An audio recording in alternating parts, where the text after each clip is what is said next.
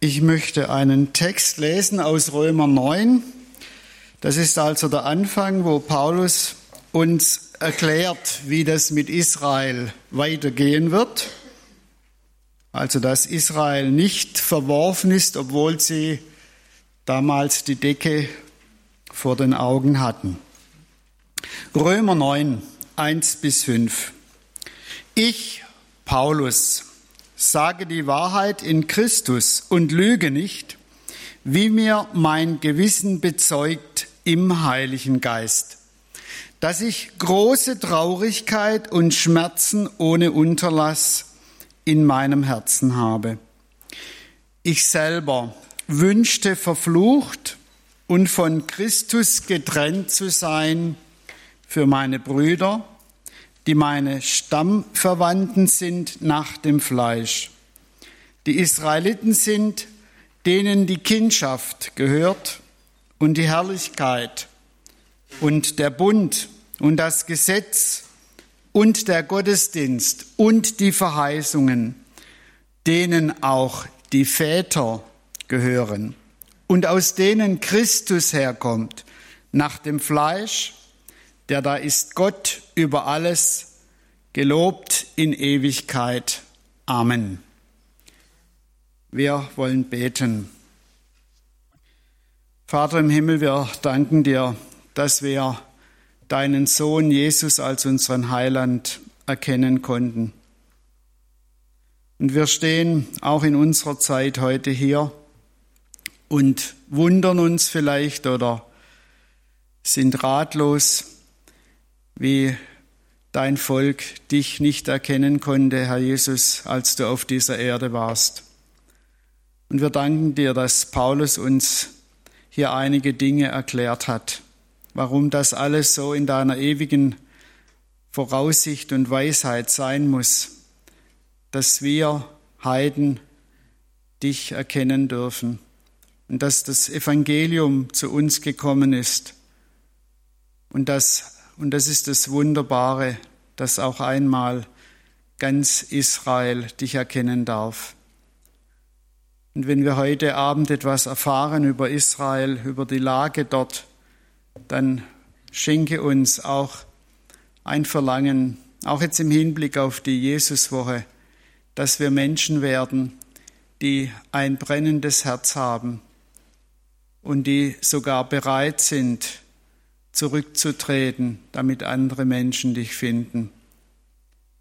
Herr, wir bitten um diese Liebe, dass wir nicht in selbstsüchtigem Leben dir nachfolgen wollen, sondern dass wir wirklich alle mitnehmen wollen.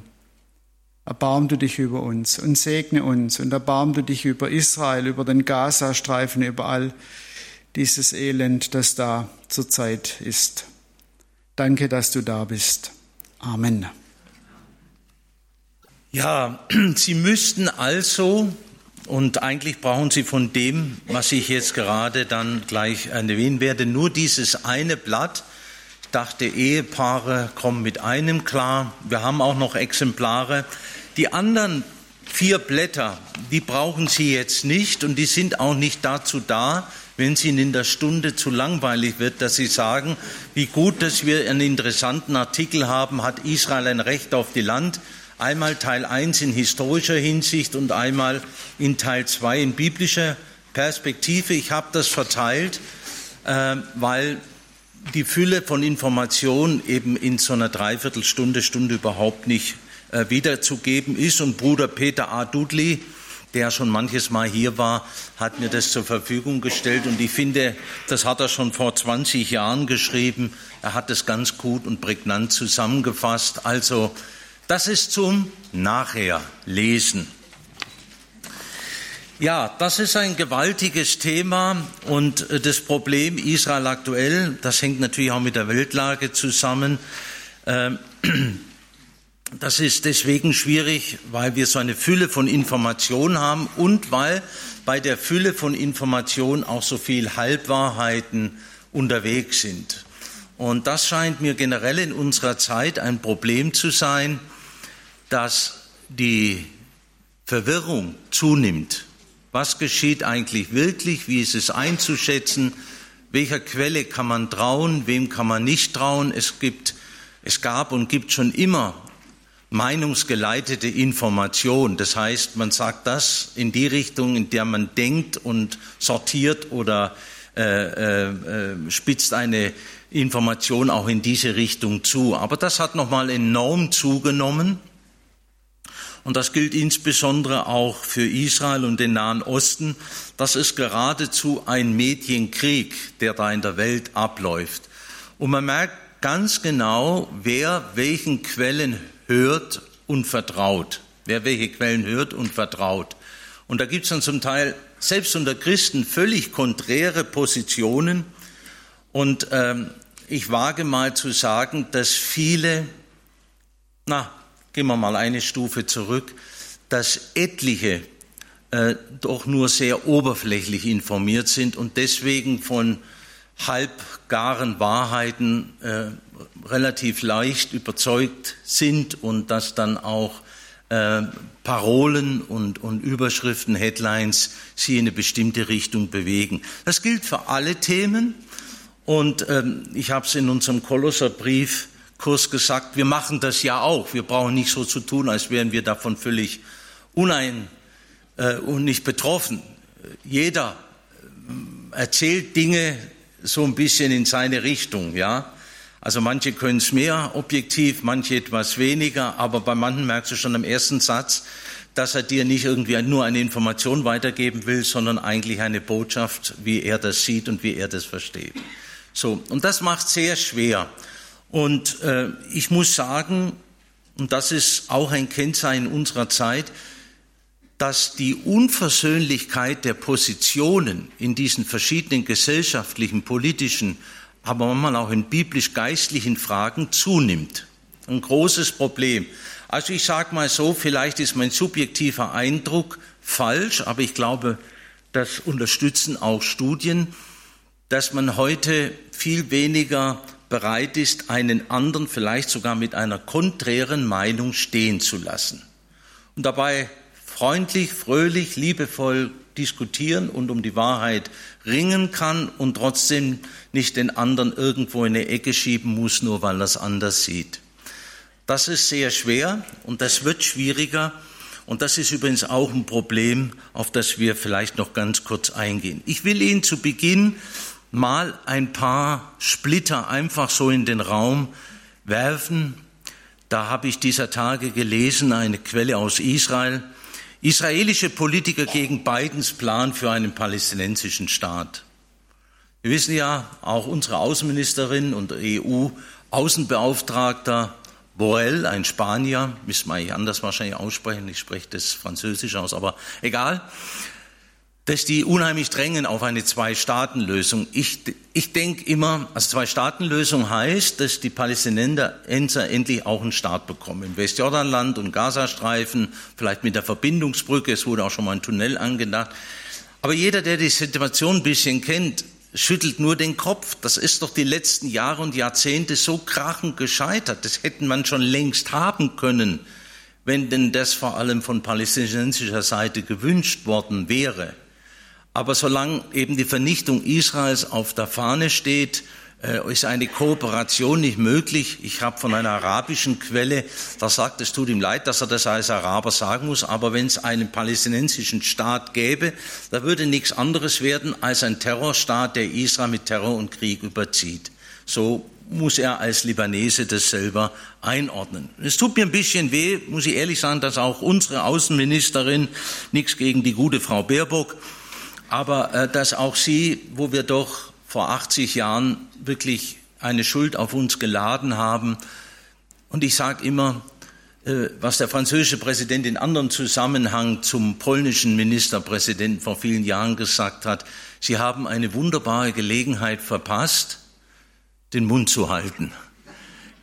Also das Beste wäre, gerade mit unserer Geschichte, wir würden gar nicht so viel sagen loyal sein, Israel unterstützen, je nachdem, wie das mit den Palästinensern aussieht, von mir aus auch, aber nicht immer unsere guten Ratschläge, gerade von uns, das ist doch sehr komisch. Ja, dann habe ich einen Artikel gelesen, ebenfalls von einem israelischen Autor, der sagt, äh, Bibi, er, er, schreibt es ein bisschen anders, Bibi, Bibi tanzt äh, Tango. Bibi, das ist der Spitzname von Benjamin, also Bibi Netanyahu, dem langjährigen Ministerpräsident von, war keiner so lang Ministerpräsident wie Bibi Netanyahu, man hat schon gesagt König Bibi. Und bei uns heißt dann immer ja König Bibi oder Benjamin Netanyahu steht einem rechtsgerichteten, manchmal sogar sagt die Presse, rechtsextremistischen Kabinett vor. Also da wäre ich mal sehr vorsichtig. Es gab ja jetzt in diesen Tagen sogar den brasilianischen Präsidenten Lula, der sich dazu verstiegen hat, dass was die Israelis in Rafah und im Gazastreifen macht, das wäre wie die Nazis. So schlimm. Also das muss man sich mal vorstellen. An Juden die Botschaft, sie wären wie ihre schlimmsten Feinde vor 80 Jahren, die fabrikmäßig Hunderttausende Millionen Juden umgebracht haben.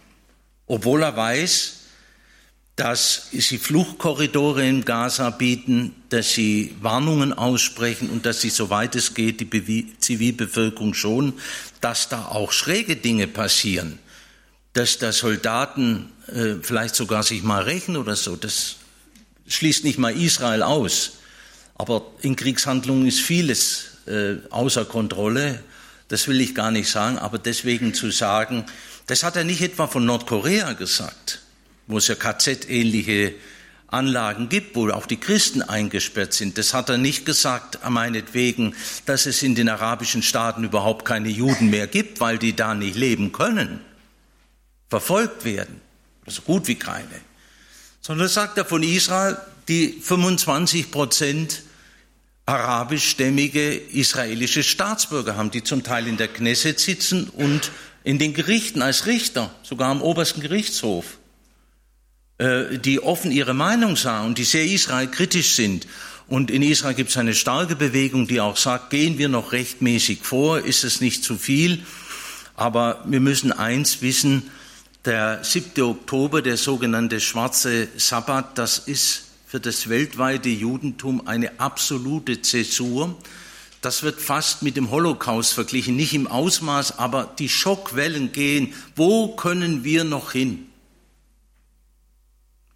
Und unsere Idee und die Idee auch nach dem Zweiten Weltkrieg, nach der Shoah und nach den Schrecken des Zweiten Weltkriegs war, wir brauchen einen Ort in der ganzen Welt, wo Juden unter Juden, aber auch unter anderem friedlich ihr Jude sein leben können. Das war die Idee bei der Gründung des Staates Israel. Ich habe schon öfters aus der Gründungsurkunde der sogenannten Unabhängigkeitserklärung von 1948 vorgelesen und da heißt ausdrücklich neben anderen grundlegenden Feststellungen, wir reichen allen unseren arabischen äh, Mitbürgern und arabischen Nachbarstaaten die Hand zu Koexistenz und Kooperation, um freundschaftlich Fortschritt zu haben und wirtschaftlichen Wohlstand.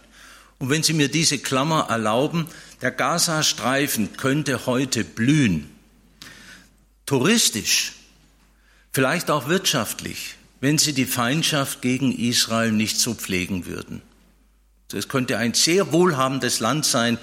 Sie können sich ja mal den Spaß machen, in Anführungszeichen, all die Hilfsmittel der EU, der Bundesrepublik Deutschland, der Einzelstaaten, der Schweiz, der USA, äh, über UNRWA und so weiter zusammenzuzählen und Sie werden erstaunt sein, auf wie viel Subvention Sie für jeden palästinensischen Menschen dort im Gazastreifen und Westjordanland kommen.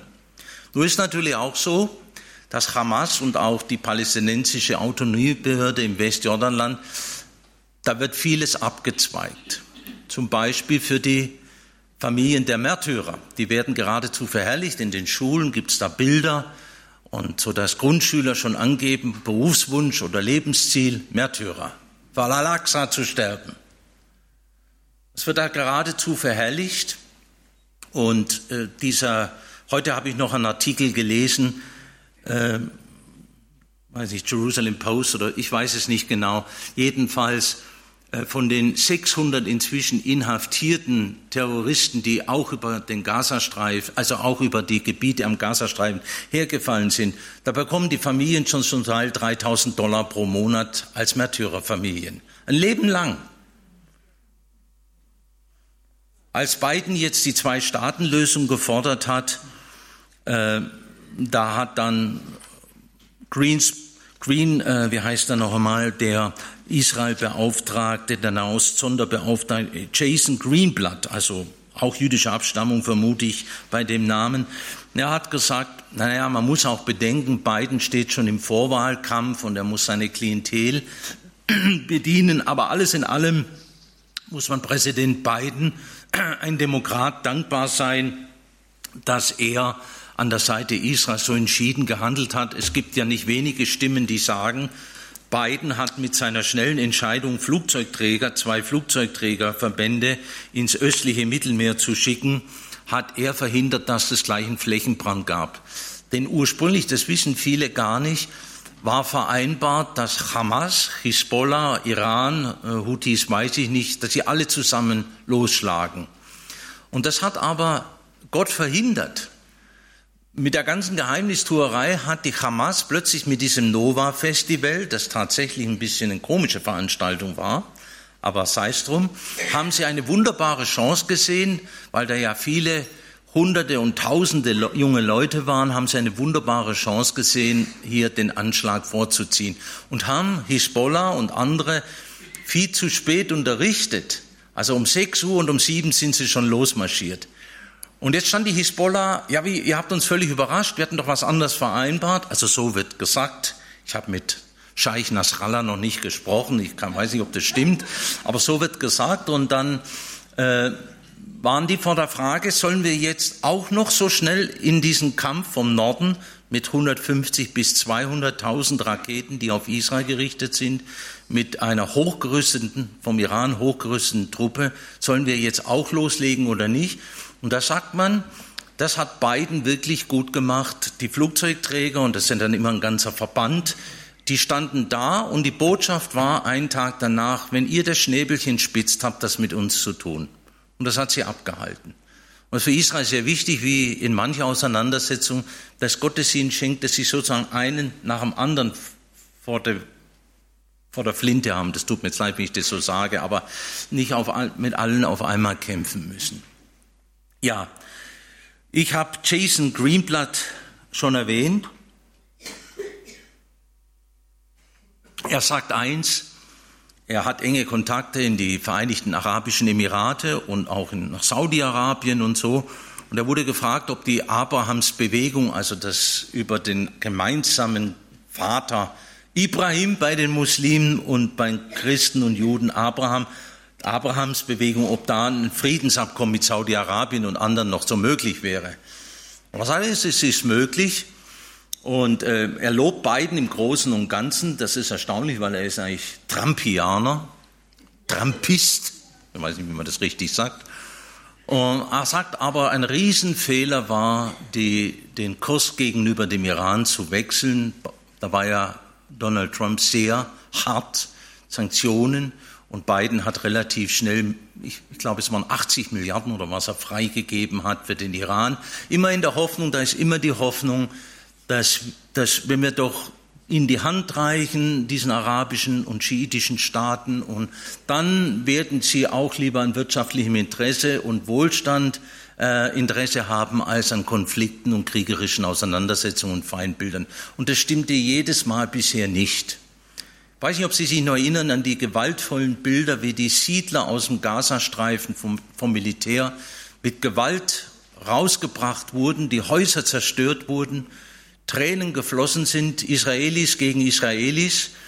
Und das hat, hat die israelische Regierung 2003 oder wann das gewesen sein muss, äh, durchgezogen und äh, gegen großen Widerstand. Die Idee war, das ist immer die gleiche Idee, Land für Frieden. Und in Israel ist man so desillusioniert, selbst bei den Linken, die mit Glauben und, und, und, und Rechts und Groß-Israel und Land der Verheißung, die wollen damit nichts zu tun haben. Das sind Sozialisten, Atheisten, Agnostiker.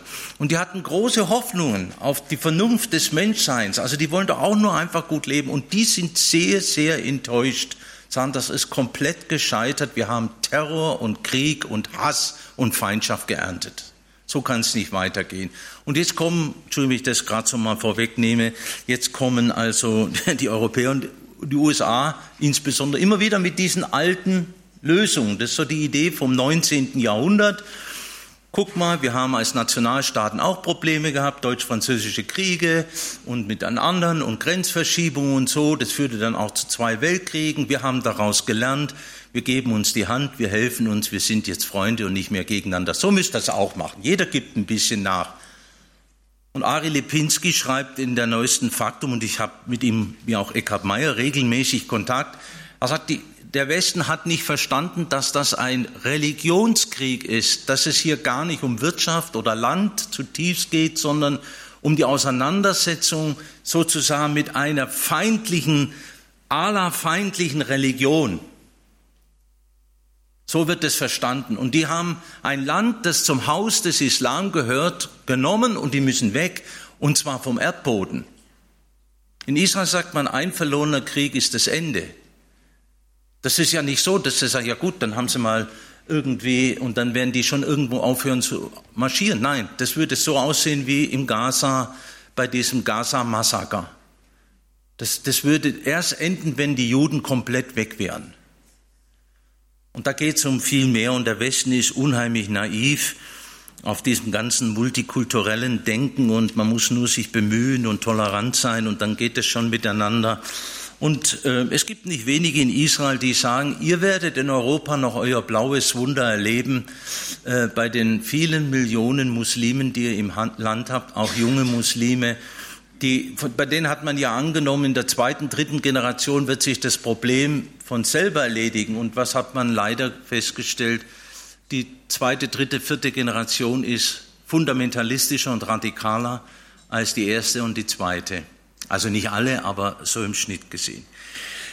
Ja, man muss natürlich auch fair sein. Wir haben eine biblische Schau. Und du kannst natürlich einen Menschen, der sagt, ja, die Bibel, die Bibel, die Bibel ist für mich wie irgendein Buch, kann man natürlich nicht sagen, es steht geschrieben, weil das interessiert ihn nicht. Äh, deswegen müssen wir auch in der Argumentation ein bisschen trennen und gehen jetzt zunächst mal im Schweinsgalopp durch die Berufung Israels und da dürfen Sie, weil die Schrift, die jetzt an der Wand dann auch projiziert, diese Übersicht erscheinen wird, doch für den einen oder anderen zu klein ist, darum habe ich sie Ihnen auch als Kopie sogar in Farbe ausgeteilt. Äh, die Berufung Israels, die Erwählung und Berufung Israels ist eingebettet in einen Masterplan Gottes mit der ganzen Welt. Da spielt die Gemeinde eine besondere Rolle als Leib des Christus, da spielt Israel als Bundesvolk eine besondere Rolle und, und die Menschheit ganz grundsätzlich mit der restlichen Schöpfung. Also man kann auch die Berufung Israels nicht losgelöst vom Gesamtplan Gottes sehen, sonst, sonst wird schräg. Wenn ich sage es mal so, wenn Gott nur Israel erwählt hätte, damit Israel gerettet wird, dann hätte man nicht verstanden, was Erwählung und Berufung bedeutet. Also sie sind berufen, um letztendlich ein Licht für alle Völker zu sein, ein Priestervolk auf Erden. Frage, waren sie das je? Antwort, nein. Allenfalls in geringen Teilen. Aber es wird eine Zeit kommen, wo Gott durch seinen Messias, den wir kennen, es ist Jesus, die Verheißung erfüllen wird, weil sie an den glauben, den sie durchstochen haben. Jetzt gehen wir mal, wie gesagt, relativ zügig durch. Wir haben den Beginn der Israel-Berufung und Linie bei der Erwählung von Abraham, Isaac und Jakob und deren Nachkommen. Und ganz wichtig, ich lese jetzt nicht alle Stellen. Da wird man dann um halb neun gerade mal mit den Stellen fertig sein. Sie sagen, wo war jetzt Israel aktuell? Es ist nicht nur das Volk erwählt, sondern auch das Land. Wie heißt im Psalm 24, die ganze Erde gehört dem Herrn. Und der Herr kann mit seinem Eigentum machen, was er will. Das gilt, das gilt für Grönland, das gilt äh, für Langensteinbach und das gilt auch für Feuerland. Und es gilt auch für Israel. Aber bei Israel gilt es doppelt. Man kann das ja eigentlich nicht doppeln, aber weil es besonders sein Eigentum, Eigentumsland ist. dieser dieses Land ist ebenso erwählt und Israel kann seine Berufung nur in Israel, Eretz Israel leben und ausleben. Das gehört zusammen. Wissen viele nicht. Also es gab ja auch mal nach dem ersten Zionistenkongress 1897 in Basel den Gedanken, wir könnten doch auch nach Madagaskar Uganda, Adolf Hitler hatte auch mal eine Idee, wo man die hinbringt, bevor es zum Vernichtungsbeschluss. Und die Orthodoxen, die Schriftkundigen haben sofort gesagt, nein, unmöglich. Israel kann nur im Land Israel Israel sein. Und es stimmt, das ist von der Bibel so. Nun, sie waren eigentlich mehr oder weniger eine Sippe und wurden erst im Schmelztiegel Ägyptens, wir sind jetzt bei römisch Punkt 2, oder zweitens, haben sie sich massiv vermehrt. Das war den unheimlich Staat im Staat. Und da wurden sie eigentlich von der Größe her ein Volk und entwickelten auch eine eigene Identität. Vorher war das mehr oder weniger eine Sippe, eine Großfamilie, ein Stammesverband. Und so richtig Volkswerdung war dann mit dem Ehebund. Oh, jetzt habe ich mich versprochen, oder? Doch, es ist eine Art Ehebund am Berg Sinai. Das fünfte Buch Mose, Deuteronomium, ist abgefasst in einer Sprache der gehobenen Sprache. Man merkt, Mose war Diplomat und hochgebildet, wie eine Eheurkunde der damaligen Zeit mit Rechten, mit Pflichten und so weiter. Und so wird sie auch verstanden. Ich habe mich, ich habe dich erwählt, du bist meine Frau, nachher wird sie eben untreu, da wird sie zur Hure, dann lässt er sie, wird sie zur Witwe, zur Einsamen, aber sie wird wieder angenommen und so weiter. Also am Exodus erfahren sie den Bundesschluss. Sie sagen ja, eben mit dem Auftrag, als erwähltes Volk ein Segen für alle Völker zu sein. Licht für alle Nationen. Und sie sollten eine Sonderstellung haben, um diesen Auftrag auszuführen. Sie sollten nicht den Elementen dieser Welt, nicht den Götzen dienen, nicht ihren eigenen Gedanken und Überlegungen, sondern der Herr wollte ihnen seine guten Ordnungen und Gebote und hat es gegeben. Und sie sollten eine Theokratie sein. Liest schon jemand diese Ausarbeitung über die Landnahme? Ich hoffe doch nicht. Gell? Wird alles kontrolliert mal und kommt alles mal ins Licht, was im Verborgenen ist. Ja, auf jeden Fall, sie hatten einen besonderen König, den Herrn. Und deswegen war der Wunsch nachher, wir wollen einen König wie alle anderen Völker, das war Sünde. Zu sein wie alle anderen Völker ist sein Erstlingsgeburtsrecht verleugnen, die Auserwählung Gottes zu verneinen. Und wenn wir dann im dritten Punkt die Geschichte durchgehen, dann müssen wir sagen, überwiegend war Israel nicht treu. Ganz anders wie wir. Es steht ja, als wir schon immer gute Kerle und gute Mädchen waren, da hat Gott uns erwählt. Nein, als wir Feinde waren. Wir sind alle von Natur aus nicht kompatibel mit der Licht des Weltgottes. Und Israel im Fleisch, sie haben zwar durch die Gabe des Wortes und des Geistes eine gewisse Möglichkeit gehabt, natürlich auch anders zu leben. Aber sie wählten immer wieder Sünde und Götzendienst. Es gab da ganz schreckliche Dinge. Es gibt nicht eine Sünde, die Israel nicht begangen hat. Nicht eine Sünde. Israel ist das Modell für die ganze Welt. Denn Gott wird Israel als Ganzes vergeben und erretten. Paulus am Schluss, wir haben es zumindest angeklungen gehört, Römer 9 bis 11, also wird Gott sich aller erbarmen.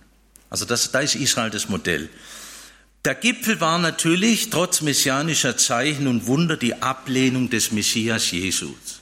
Jesus hat nicht erwartet, dass sie einfach sagen, ja, du bist so ein netter Kerl, du musst der Messias sein. Er sagte, nein, nein, nein, ihr müsst nicht einfach nur, weil ich vielleicht so und so aussehe oder wie auch immer, prüfet, prüfet, und wenn ihr aufrichtig prüft und sucht, werdet ihr erkennen. Und das ist der Vorwurf an diese Generation, dass nicht sein konnte, was nicht sein darf, dass sie es gar nicht richtig geprüft hat. Also das ist der Gipfel. Dann wurde das Evangelium noch einmal durch die Apostel angeboten, aber sie haben es abgelehnt und so kam ein gewaltiges Gericht über Israel und Jerusalem. Wenn ich Juden sage, dann müssen Sie denken, nach der Wegführung der zehn Stämme, das war schon früher ein Gericht, sind und davor sind schon Anteile aller Stämme im Südreich gewesen und später unter der Bezeichnung Jehudim, Juden. Das sind dann alle zwölf Stämme, so sagt Paulus äh, in Apostelgeschichte, wie unser zwölfstämmiges Volk Gott dient. Also das Juden meint dann nicht nur äh, vom Stamm Juda, sondern Juden, schwerpunktmäßig, aber mit Anbrüchen aller Stämme. Aber durch die Ablehnung des Evangeliums kommt ein großes Beiseitesetzungsgericht. So von 70, 66, 70, Jerusalem wird zerstört, der Tempel wird zerstört, sie werden zerstreut in die Diaspora. Wir sind jetzt also am Ende vom dritten Punkt an dieser Übersicht. Ähm, haben wir die Zerstörung Jerusalems und eine fast 2000-jährige Zerstreuung. Überall gab und fast gibt es noch heute Juden. Von Feuerland bis Japan, von Kanada bis Neuseeland, von Südafrika bis hoch nach Skandinavien. Überall. Und übrigens sind sie jetzt schon aus über 150 Ländern, Millionen zurückgekehrt. Also ist wirklich passiert, was der Herr immer wieder angekündigt hat. Wenn ihr nicht gehorsam seid, will ich euch das Land wegnehmen. Das Land wird öde werden, dieses blühende, reiche Land. Und das ist auch so geworden. Und ich werde euch zerstreuen in alle Völker. Aber das ist ja nicht das letzte Wort, das der Herr spricht. Der Herr hat auch gesagt, ich werde mich aber dort eurer wieder erbarmen und werde euch aus allen Völkern zurückbringen. Und jetzt wird es interessant. Das wird in den letzten Tagen sein. Ezekiel 38 Völkern zurückbringen. Und jetzt wird es interessant. Das wird in den letzten Tagen sein. Ezekiel 38 Vers 8 ist es, glaube ich, sagt uns, dass das die Endzeit ist. Und man hat ja in Israel verschiedene Einwanderungswellen, die man unterscheidet und setzt die erste Einwanderungswelle nach den Pogromen in, der, in Russland unter den Romanows, setzt man 1882 an, so dass man sagen könnte, mit 1882 beginnt die Endzeit im weiteren Sinn. Und es kommen immer mehr Juden ins Land. Es lebten immer Juden in Israel. Zum Teil hatten sie auch die Mehrheit. Und da ist auch noch etwas Wichtiges. Man nannte noch bis in die 60er Jahre alle Bewohner des Landes Palästinenser. Wie kommt es überhaupt zu dieser Bezeichnung Palästina? Ja, zu dieser Bezeichnung Palästina kam es, weil Hadrian in einem noch späteren Aufstand, der noch mehr jüdische Menschenleben gekostet hat, dem sogenannten Bar Kochba Aufstand, 70 nach Zerstörung des Tempels, da haben sie sich nochmal empört und haben Bar Kochba zum Messias erklärt, Rabbi Akiva. Und dann hat Hadrian gesagt, jetzt ist Ende Gelände mit diesem widerspenstigen Volk. Er hat den Juden ver verboten, die Stadt Jerusalem zu betreten über lange Zeit. Er nannte sie um in Hadrianopel, Jerusalem. Und das Land wurde umbenannt, um jedes Gedenken an Israel, an Juda zu, äh, auszulöschen in Palästina. Und so unter dieser Bezeichnung, wenn Sie zum Beispiel selbst in der älteren Bibel noch aus 1912 Luther oder so, wenn Sie hinten die Karten aufschlagen, steht immer Palästina. Der kommt aus der Zeit. Äh, und alle Einwohner im 19., auch im 20. Jahrhundert waren, alle, die dort lebten, ob das Beduinen waren, Araber, ob das Juden waren, ob das Christen waren, spielte gar keine Rolle. Das waren Bewohner des Landes, das waren Palästinenser. Muss ich den Klapp schon gleich vor uns fertig machen. Das palästinensische Volk und der palästinensische Staat ist eine Erfindung meines Erachtens von Yasser Arafat und der PLO-Bewegung. Das ist eigentlich relativ klar. Man findet überhaupt, es gibt eine Erwähnung mal Anfang der 20er Jahre, aber die ist auch unklar. Also, und ein arabischer Führer hat es sogar direkt eingeräumt, mal sehen, ob ich das so schnell finde, und hat direkt gesagt, natürlich, wir haben diese, diese Fiktion haben wir gemacht, damit wir äh, ein Hand, also, also praktisch als ein, eine Rechtfertigung haben für unseren Krieg gegen Israel. Das ist nur ein Mittel. Uns geht es gar nicht um die palästinensische Sache. Dazu hin, wenn Sie die Teilungspläne, das kommt in den Karten noch ein bisschen betrachten, war mit dem UN-Teilungsplan und der durchführten Teilung dann auch 1948 sowieso schon der größte Teil mit Jordanien und so weiter auch den sogenannten Palästinensern übergeben worden. Es ging sowieso nur noch um einen Rest. Bitte beschäftigen Sie sich damit. Schauen Sie sich Karten an und die Geschichte. Laufen Sie nicht irgendwelchen Rattenfängern nach. Die, ja, die hätten Die haben denen das Land gestohlen. Es gab gar keinen Grundbesitz im Osmanischen Reich. Bis 1517, bis 1917 war der Sultan der Besitzer des ganzen Landes. Gab kein äh, Grundbuch oder sowas. Natürlich gab es gewisse Rechte. Aber es ist nicht so, dass, dass also da hier, das war meins und so und dann kamen die Israelis und so weiter. Nein, das war nicht der Fall.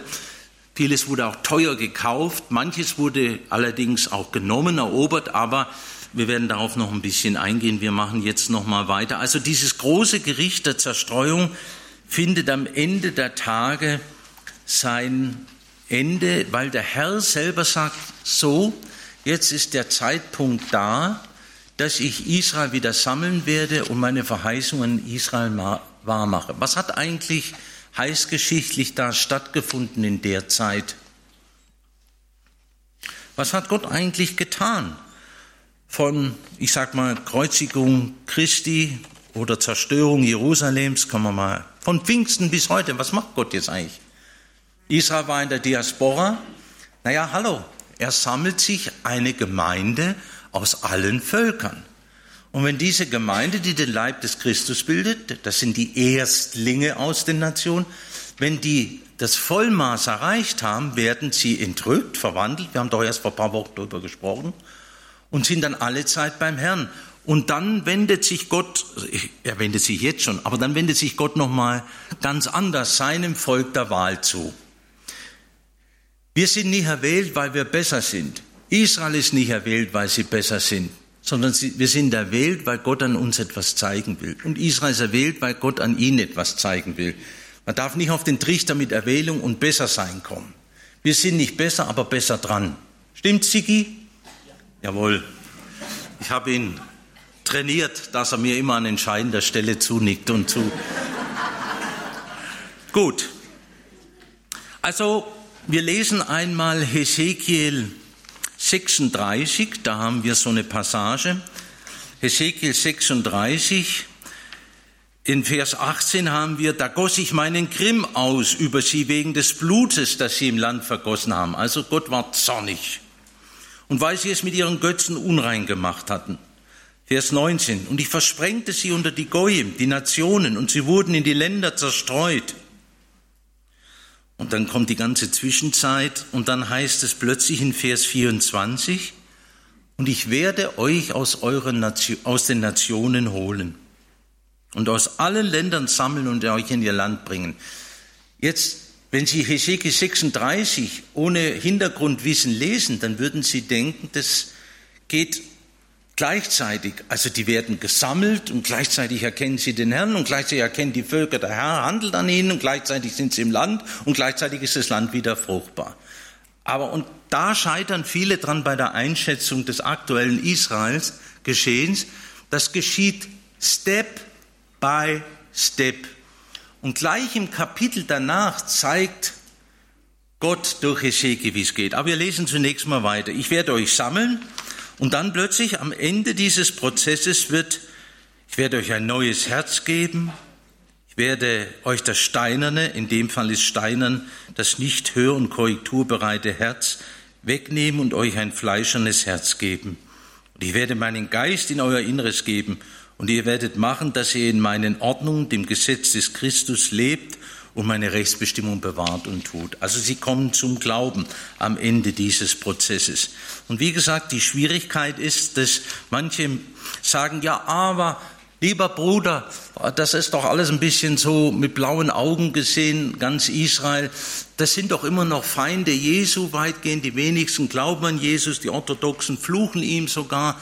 Diese, dieser Staat, dieses Land hat doch nichts mit den Verheißungen Gottes zu tun. Und dann fällt ihnen auch noch, ob stimmt oder nicht, sei dahingestellt, ja, die Zionisten, das waren ja eh Sozialisten. Und wenn dann die Rothschilds noch in der Finanzierung dabei waren, auweia, dann wird's ganz schräg. Ich sage nicht, dass alles stimmt, aber selbst wenn manches stimmt, wäre das gegen das biblische Handeln Gottes? Anders gefragt, macht Gott nur mit koscheren Elementen oder Geschöpfen seine Geschichte? Hallo? Dann würden wir schon mal ausscheiden, oder? ja, aber jetzt mal davon absehen, man könnte sagen, wir sind in Christus gerechtfertigt. Gott benützt immer auch fehlerhafte, sündhafte, manchmal sogar wiedergöttliche Mächte, um seine Pläne zu erfüllen. Also ich mache mal ein paar Beispiele in der Positivvariante. Mose war ein Mann Gottes, aber er hatte eben auch andere Seiten. Er schlug den Ägypter im Zorn. David war ein Mann nach dem Herzen Gottes, aber auch nicht so ganz koscher, wenn wir an Batzeba und Uriah denken. Salomo ist noch kritischer zu sehen. Selbst bei den Aposteln passt nicht immer alles.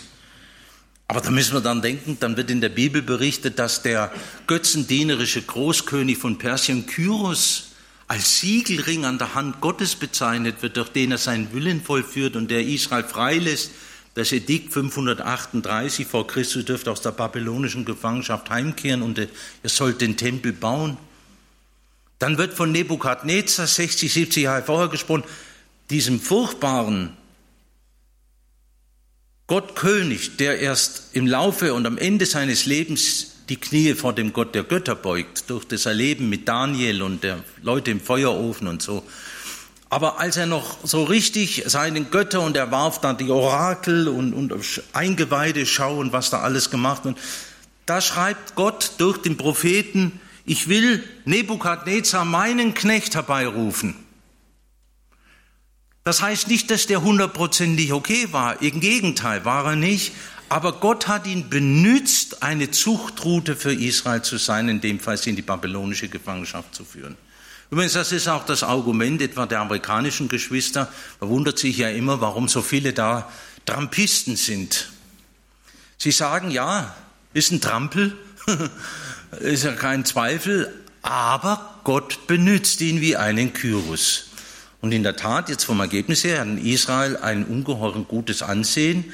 Er hat den Senatsbeschluss umgesetzt, der in seiner Bedeutung nicht hoch genug einzuschätzen ist, von den 90er Jahren gesagt, wir verlegen die Botschaft jetzt nach Jerusalem. Wir machen das. Jerusalem gehört zu Israel und da gehören auch wir hin. Wir akzeptieren das. Und auch, und auch andere Dinge, ja. Also bitte nicht sagen, ja, aber da waren doch die und die Finanziers dabei, da war doch aber und Schauen Sie auch David Ben-Gurion, die Gründergestalt in den 40er, 50er Jahren. Er war kein frommer Mann, der war interessiert, der las Bibel, der gehört dem Bibelkreis an und wir waren ja auch in Steboka schon, wo er zuletzt in diesem Kibbutz gelebt hatte, weil er ja die Vision hatte, die Wüste zum Leben zu bringen. Und da liegt auch die Bibel an seinem Bett, ja, also Tanach, Altes Testament. Ich weiß nicht, ob er auch Neues gelesen hat. Aber das waren keine frommen Leute. Oder wenn Sie an den äh, Verteidigungsminister beim Sechstagekrieg, wo Gott ja so einen wunderbaren Sieg gegeben hat, Moshe Dayan, kennen Sie den Menschen noch mit der, mit der Klappe? Der sah schon so aus, da bist du schon so weggelaufen. Ne? Und ja, der war kein frommer Mann. Der, die, die Orthodoxen, die sind hier rückwärts runtergefallen und die Gottesfürchtigen als Moshe Dayan sagt, was wollen wir mit dem Tempelberg? Den können die Jordanier wieder in ihre Oberhoheit nehmen. Das, hat, das war dem wurscht. Und trotzdem hat Gott ihn mit benützt. Und das ist auch heute so. Man könnte auch noch schreckliche Dinge nennen. Die Progrome haben mit dazu geführt, dass Juden ins Land eingewandert sind. Man sagt sogar, dass die Shoah und die Gräuel des Zweiten Weltkrieges maßgeblich zur Gründung des Staates Israel aus der Asche geführt haben. Also bitte nicht sagen, Gott ja, das muss ja Gott machen und das muss dann immer mit so einem reinen Engel geschehen, also Michael mindestens, vielleicht noch eins drüber, weiß ich nicht. Und, und die Leute, die da beteiligt sind, die haben also, wenn der Oma hat ja immer so ein Bild gehabt, da war dann der Engel mit so einem Kreisel drumherum und die Apostel hatten auch so einen Kreisel. Also nur solche Leute benutzt Gott. Stimmt nicht. Gott schreibt Geschichte. Das ist übrigens auch sehr tröstlich, dass Gott Dinge, die auch nicht optimal laufen, manchmal sogar schlecht, letztendlich benützt. Ich sage nur, ich bete noch heute manchmal, wenn mir irgendwas einfällt aus meiner Jugendzeit, da habe ich auch schon Böcke geschossen. Und dann sage ich, ach, mein Vater bringt das auch in Ordnung. Weiß gar nicht mehr, ob der Mensch noch lebt, dem ich die Birnen geklaut habe. Und das war noch nicht das Schlimmste. Also, was soll ich machen? Aber mein Vater kümmert sich drum. Da kann ich mich drauf verlassen. Und wir, Das ist doch so tröstlich, wenn du auch ins eigene Leben blickst. Du könntest ja verrückt werden, wo du Umwege und Abwege und Irrwege gegangen bist. Und die, die sind deswegen auch nicht gut. Das Gott sagt ja, der Klasse, so muss das sein. Aber dass man wissen darf, Gott hat daraus etwas gemacht und zum Ziel mitbenützt. Und so ist es auch in der Weltgeschichte. Deswegen bitte von dem Modell lösen.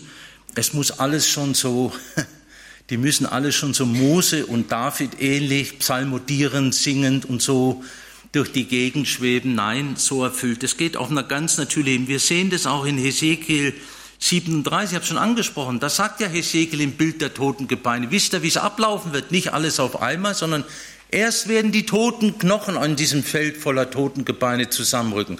Dann kommt Haut und, und Knochen, äh, Haut und Sehnen und Fleisch drüber und Organe und dann liegt ein Skelett da, äh, ein, ein Leichnam da und dann kommt der Geist Gottes. Der, am Schluss und so ist Israel zur staatlichen Einheit wieder zusammengerückt, hat wieder Fleisch bekommen, staatliches Leben, kulturelles Leben, religiöses Leben, erste Frühfeigen, aber der entscheidende Hauch Gottes wird erst geschehen am Ende der Tage. Und das ist übrigens der nächste Punkt in der Drangsal Jakobs, wenn sie dann den erkennen werden, den sie durchstochen haben. In Matthäus 24 Vers 32 fortfolgende haben wir das Bild vom Feigenbaum. Als Israel verworfen wurde, da wurde zunächst das messianische Leben vom Land genommen, dann äh, verschwand der Staat und dann auch das kulturelle und das religiöse Leben. Ich kann es nur kurz machen um der Zeit willen. Und in der Endzeit ist genau umgekehrt. Der Film läuft rückwärts. Erst werden sie wieder gesammelt, dann gibt es wieder staatliches Leben, religiöses Leben, Glaubensleben. Heute sind wir schon ziemlich weit. Warum? Wir haben vielleicht mindestens 15, 20.000 messianisch, also Jesusgläubige Leute in Israel. Übrigens, die meisten messianischgläubigen leben in Kanada und USA. Viel mehr. Auch, äh, auch in der Ukraine gibt es, also, äh, aber in Israel eben auch, Frühfeigen. Aber es ist noch nicht die Zeit, wo der Geist ausgegossen ist. Und, und darauf möchte ich jetzt noch mal ganz kurz eingehen. Deswegen kann ich nicht sagen, ja, also was jetzt geschieht, ist alles fleischlich. Vergiss es alles. Also, die, die mächtigen Amerikaner stecken da, mag alles sein, die, die kochen alle ihre Süppchen. Und drüber ist einer, der entscheidet und der lenkt und leitet. Und die merken gar nicht, dass sie Gottes Willen letztlich erfüllen. Ich sage Ihnen, wo das ganz besonders krass und deutlich wird. Die Mächtigen dieser Welt dachten, als sie den Herrn der Herren gekreuzigt haben, wir haben gewonnen und haben sich selber besiegt. Das Weisheit Gottes. Und so denken die Feinde Gottes auch. Und viele sind deswegen Feind gegen Israel. Obwohl die im Fleisch manchmal sind, die haben eine hohe Abtreibungsquote, die haben äh, in der Sexualfragen und Ehe, Familie, Tel Aviver Großraum ist wie Berlin. Das meine ich nicht positiv.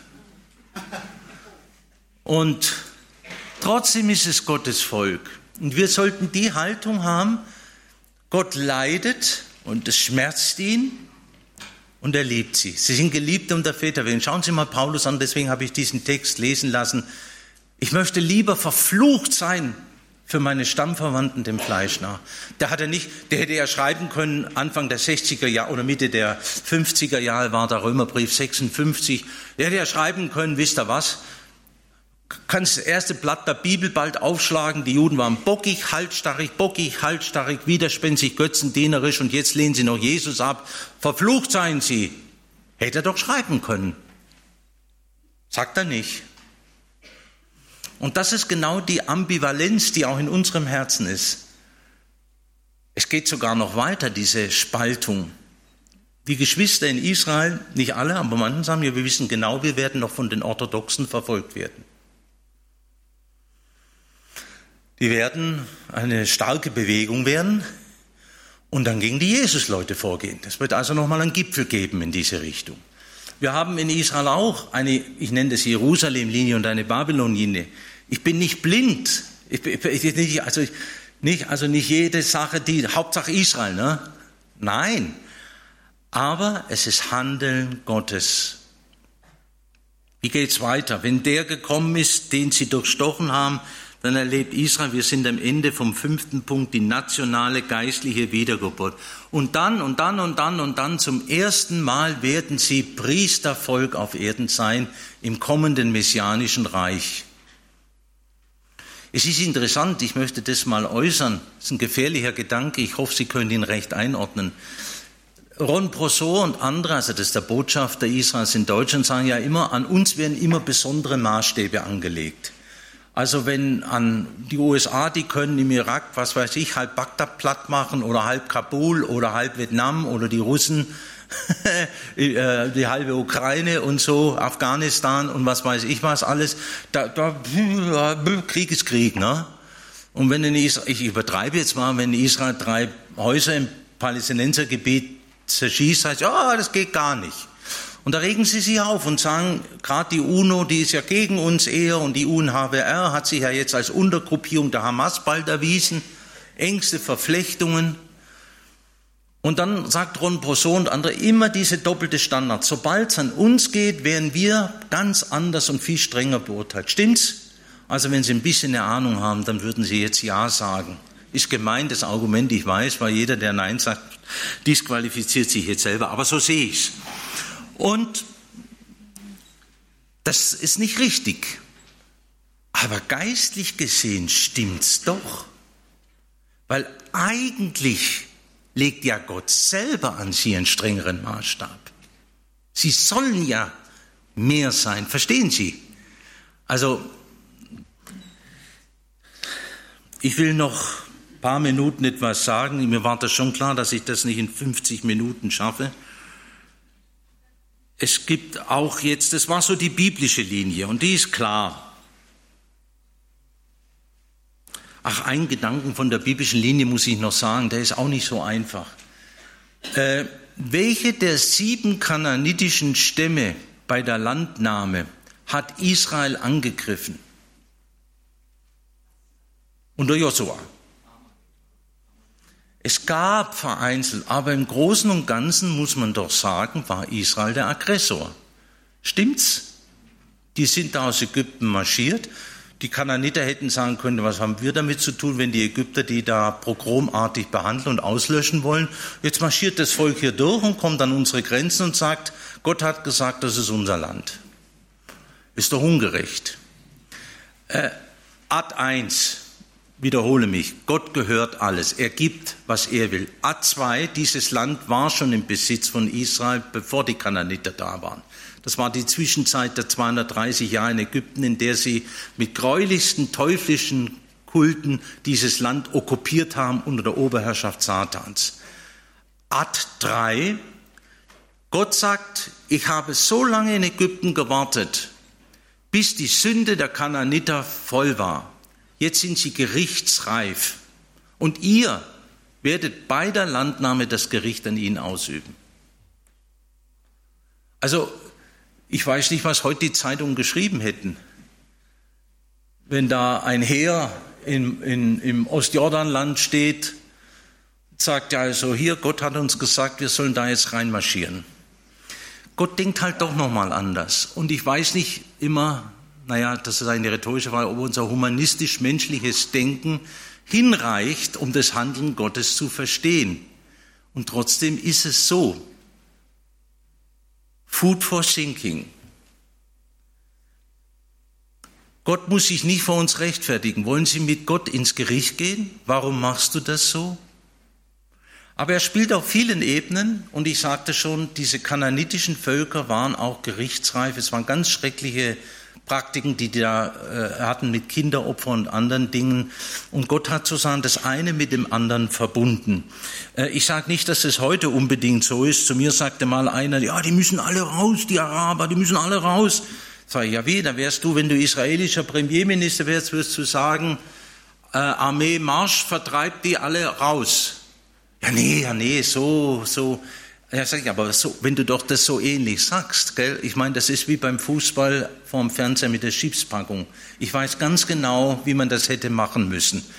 Nur leider konnte man mich nicht einwechseln, oder zum Glück.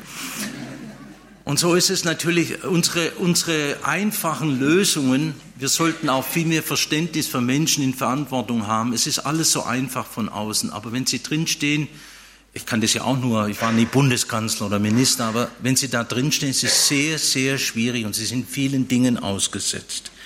Jetzt noch zwei, drei Punkte zur Weltsituation. Dieses ganze Geschehen im Nahen Osten findet ja nicht im luftleeren Raum statt, sondern in einer Situation, in der die Welt sowieso, sagen wir mal, bis aufs Äußerste angespannt ist. Ich, wir haben die Spaltung oft in den westlichen Demokratien. Äh, die Trumpisten und die Demokraten, zum Beispiel die Republikaner, Trumpisten und Republikaner, die, die hassen sich. Das ist nicht, dass der sagt, ja, du hast eine andere Meinung und ich habe eine Meinung, aber wir gehören ja zusammen, sondern sie, das ist wirklich zum Teil fast in der Gesellschaft eine Spaltung, ein Krieg und du fragst dich, wie wollen die miteinander? Es ist sehr schwierig. Äh, und das in einem Land, das sozusagen die Hälfte der Militärmacht auf der ganzen Erde auf sich vereint. Wir sind auch auf dem Weg dorthin. Dass wir in einer Gesellschaft leben, in der man Teile als ausgrenzt oder die anderen grenzen die aus und, und kreuz und quer. Die Fähigkeit, ich weiß nicht, wie man das nennt, das Gemeinsame, das Verbindende zu sehen, lässt enorm nach. Äh, und die Polarisierung führt zu Extremisierung der Gesellschaften und, und der Länder. Und das ist gefährlich, weil dann sozusagen immer wer am Drücker ist, extreme Dinge kommen können, jedenfalls leichter.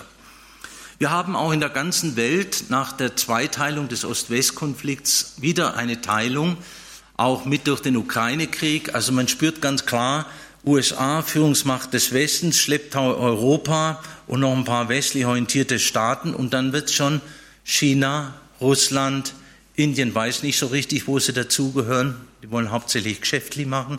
Dann Iran tendiert zu diesen BRICS-Staaten, Brasilien, Russland, Indien, China. Was ist ein S? Südafrika, ich sag's doch. Und das ist auch sehr schwierig. Die Taiwan-Frage. Also es ist unglaublich. Die Chinesen sind zum Äußersten entschlossen. Mir sagte eine Synologin, als ich ihr sagte, ich hätte gelesen, dass man davon ausgeht, dass 2026 das ideale Jahr wäre. Ja, ja, sagt sie, das ist für die asiatischen Menschen, die es sehr stark mit Zahlen und Astrologie und, und, und Symbolen, ist es ein ganz besonderes Jahr. Also China hat im Moment enorme wirtschaftliche Probleme. Die haben sozusagen Zerfall äh, der Immobilienpreise und, und, und, und viele Enttäuschte und ist schwierig. Aber sie sind fest entschlossen. Also ich wollte nur sagen, dann ist der Iran, der macht ja weiter mit seiner Atombombe. Ach, Entschuldigung, die wollen es ja nur friedlich nutzen. Das, das tut mir jetzt leid, dass ich denen das unterstellt habe.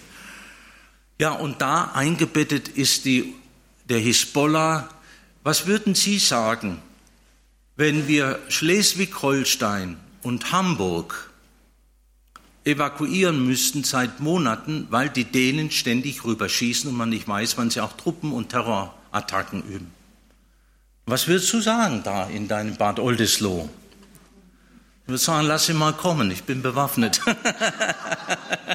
Nein, also, und das ist die Situation. Circa 100 80 bis 120.000 Israelis können nicht in ihren Häusern leben, weil die Hisbollah im Norden so droht, mit, mit Panzerfäusten rüberschießt, die kaum abzuschießen sind. So, und was, würde ein, eine, was erwartet eine Bevölkerung von einer Regierung zuallererst? Sicherheit. Soziale Sicherheit und äußere Sicherheit, innere und äußere Sicherheit. Das heißt, ich habe ich hab den Leuten geschrieben, eigentlich geht's ja gar nicht anders, als dass er jetzt mit der Hisbollah weitermacht. Macht das nicht, dann rüsten die weiter auf und werden noch gefährlicher. Die lassen doch von ihren Zielen nicht ab. Gut, die sind gesteuert vom Iran. Und da tut es sich mit den Menschenopfern nicht so leicht wie bei den Sunniten in der Hamas, weil das Schiiten sind. Aber trotzdem, also da ist ein großes Konfliktpotenzial. Äh, es wird ständig geschossen. Und ähm, ich zitiere mal hier einen messianischen Gemeindeleiter, da ging es darum, wann er kommt und wie er kommt und sagte also, im ersten Halbjahr bis Juni haben wir den Krieg im Norden. Er ist da fest davon überzeugt. Gut, auch er kann sich vertun, ne? Das muss nicht sein. Aber das ist eine sehr angespannte Sache und dann stellt sich immer noch die Frage, was machen die Israelis mit dem Iran, das haben wir ganz vergessen. Bevor das Ganze geschehen ist, schwarzer September, äh, schwarzer Sabbat, 7. Oktober, da haben die ja schon gesagt, wir können nicht mehr lang zugucken im Iran. Das heißt, da spitzt sie einiges zu in der ganzen Welt und das müssen wir. Mich würde es nicht, und damit komme ich zum Schluss, überraschen, wenn wir parallel Auseinandersetzungen im Nahen Osten sehen, sehr heftige, vielleicht sogar atomar geführt, parallel mit weltweiten Auseinandersetzungen, dass es so ineinander geht und ineinander greift.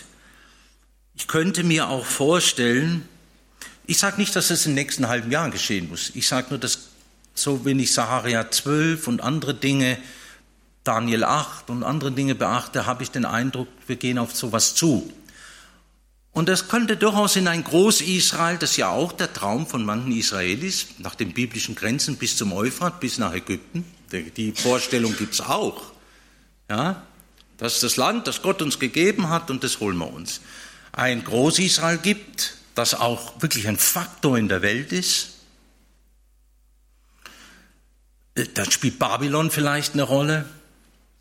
Sie merken, kann ja unmöglich alles jetzt da. Und dann kommt aber sozusagen das antichristliche Reich und es geht nochmal in einer Weise gegen Israel wie nie zuvor. Vorher vielleicht eine Zeit der Prosperität, der, so das heißt, das ist eines der schönsten und reichsten Länder auf dieser Welt. Könnte sein. Aber Gott muss ihnen den fleischlichen Arm nehmen. Er muss alles zerschlagen, wo sie ihre Hoffnung und ihre Kraft auf sich selber setzen, statt auf, auf den Gott Israels. Das ist auch das Programm übrigens in unserem Leben.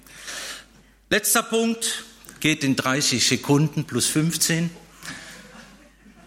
Ich würde auch nicht überraschen, ich habe jetzt für Herbst eine Israelreise ja schon länger geplant, für welche, die nicht mit konnten und so.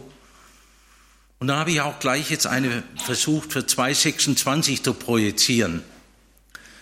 Und habe dann so, ist nicht ganz ernst gemeint, habe dann geschrieben, wir wollen im Mittelmeer im Gazastreifen baden als Programmpunkt und wir wollen den Bau des dritten Tempels besichtigen.